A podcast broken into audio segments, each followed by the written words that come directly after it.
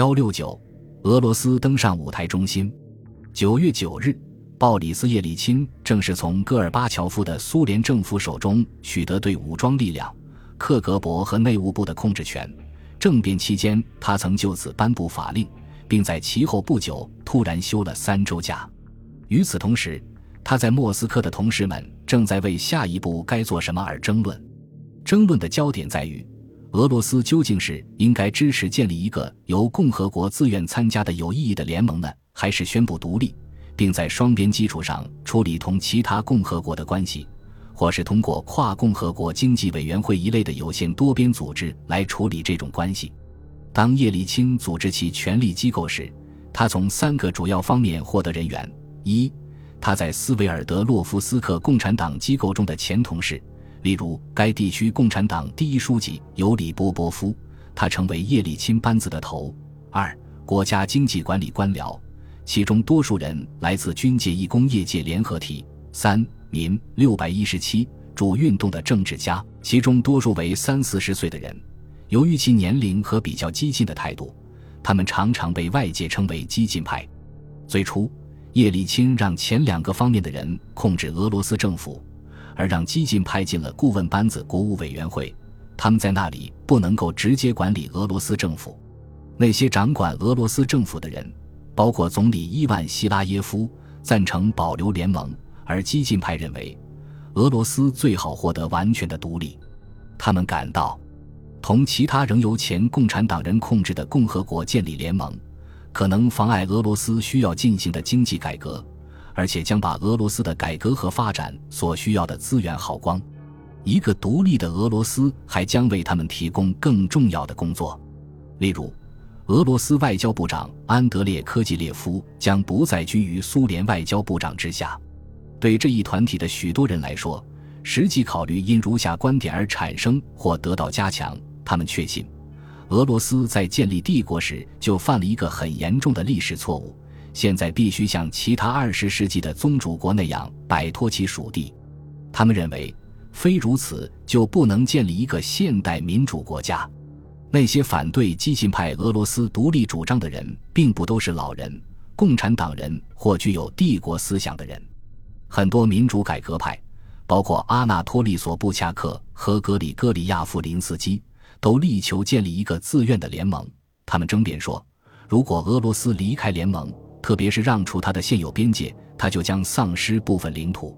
哲学家亚历山大·斯普科作为公开性的早期实验，曾在苏联新闻媒介上第一个著文直接抨击马克思主义和列宁主义。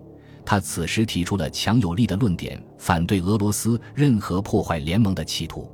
他在一九九一年十月的《消息报》上发表的文章中写道：“一个联盟如果没有其财产。”得不到对其总统和作为联盟各种制度象征的宪法的尊重，没有共同的联盟军队，他对任何人都是毫无用处的。只要俄罗斯作为统一的要素而存在，联盟就能够存在。但是，俄罗斯使自己离开了核心地位，这就不可避免地使之成为分裂的因素。苏联在其现有内部边界内的解体，不仅将导致苏联帝国的死亡。而且将导致国家历史核心的瓦解。几世纪来，俄罗斯人所居住的地区现在将位于新的俄罗斯国家的边界之外。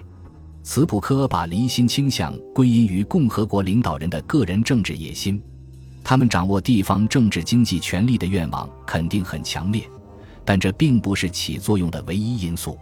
随着联盟结构的力量日趋衰微，人们开始看到继续进行改革的唯一途径是不理睬联盟。并在共和国或地方层次上继续进行改革。与此同时，要求俄罗斯进行政府改革的压力越来越大。在叶利钦离开莫斯科期间，俄罗斯总理伊万希拉耶夫辞职，他因俄罗斯政府未能有效地进行改革而受到了强烈的批评。在未遂政变失败后，希拉耶夫又担任了苏联临时经济管理委员会的主席。在辞去俄罗斯的职务时，希拉耶夫实际上已将其命运与联盟绑在一起。无论如何，他辞去俄罗斯总理职务一事，造成了俄罗斯政府高层的真空。激进派很快便利用了这一状况。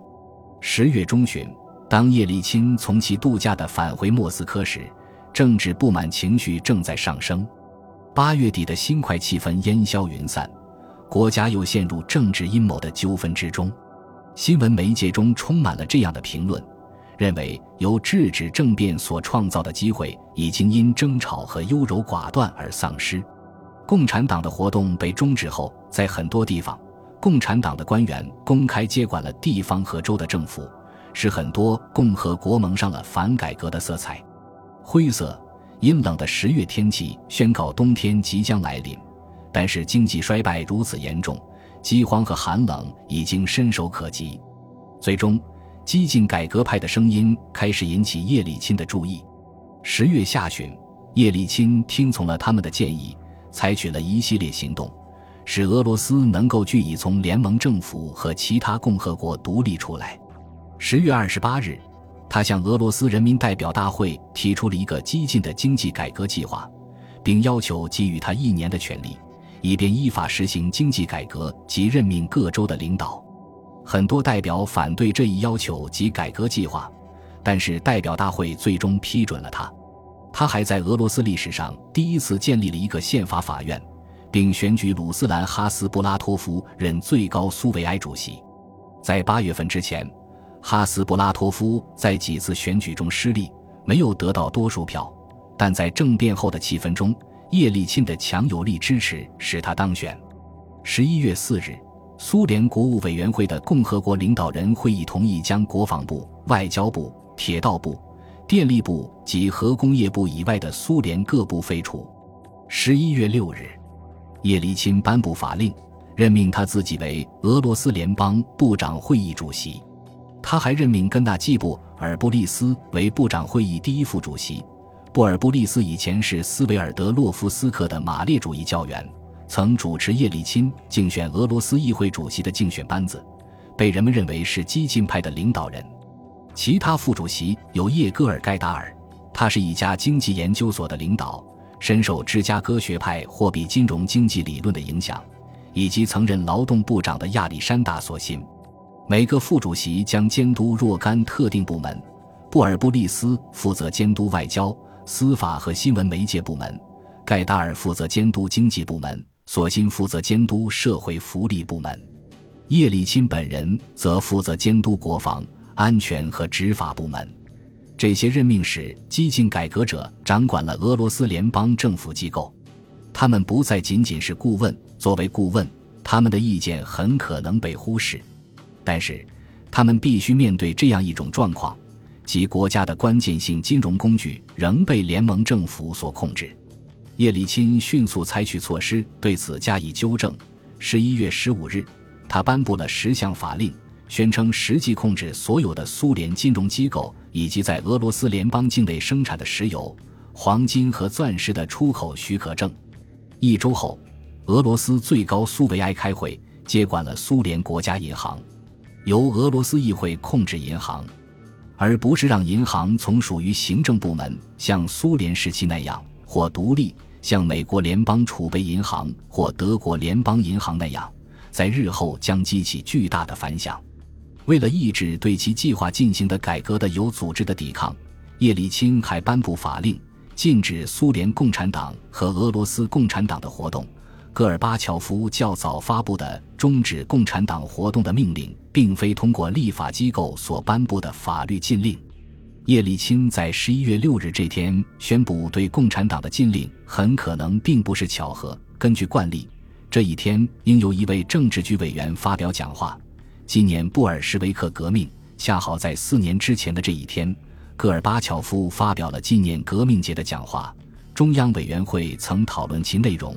当时，戈尔巴乔夫领导了对叶利钦的攻击，并要求把他从政治局除名。一九八七年十一月六日，叶利钦曾和其他共产党领导人一起坐在议会大厅内的椅子上，情绪激动。他完全知道大厅中充斥着他将被撵走的窃窃私语。现在，他进行了全面的复仇。共产党力图遏制他的政治生命。现在。他以自己的笔使共产党遭到了同样命运的打击。到十一月底，联盟的政府机构已经所剩无几，一片混乱的陆海军、正在经受着肢解阵痛的安全部队，没有明确权限的法院和检察官，总统的办公室，以及刚刚更名为对外事务部的外交部。本集播放完毕，感谢您的收听，喜欢请订阅加关注，主页有更多精彩内容。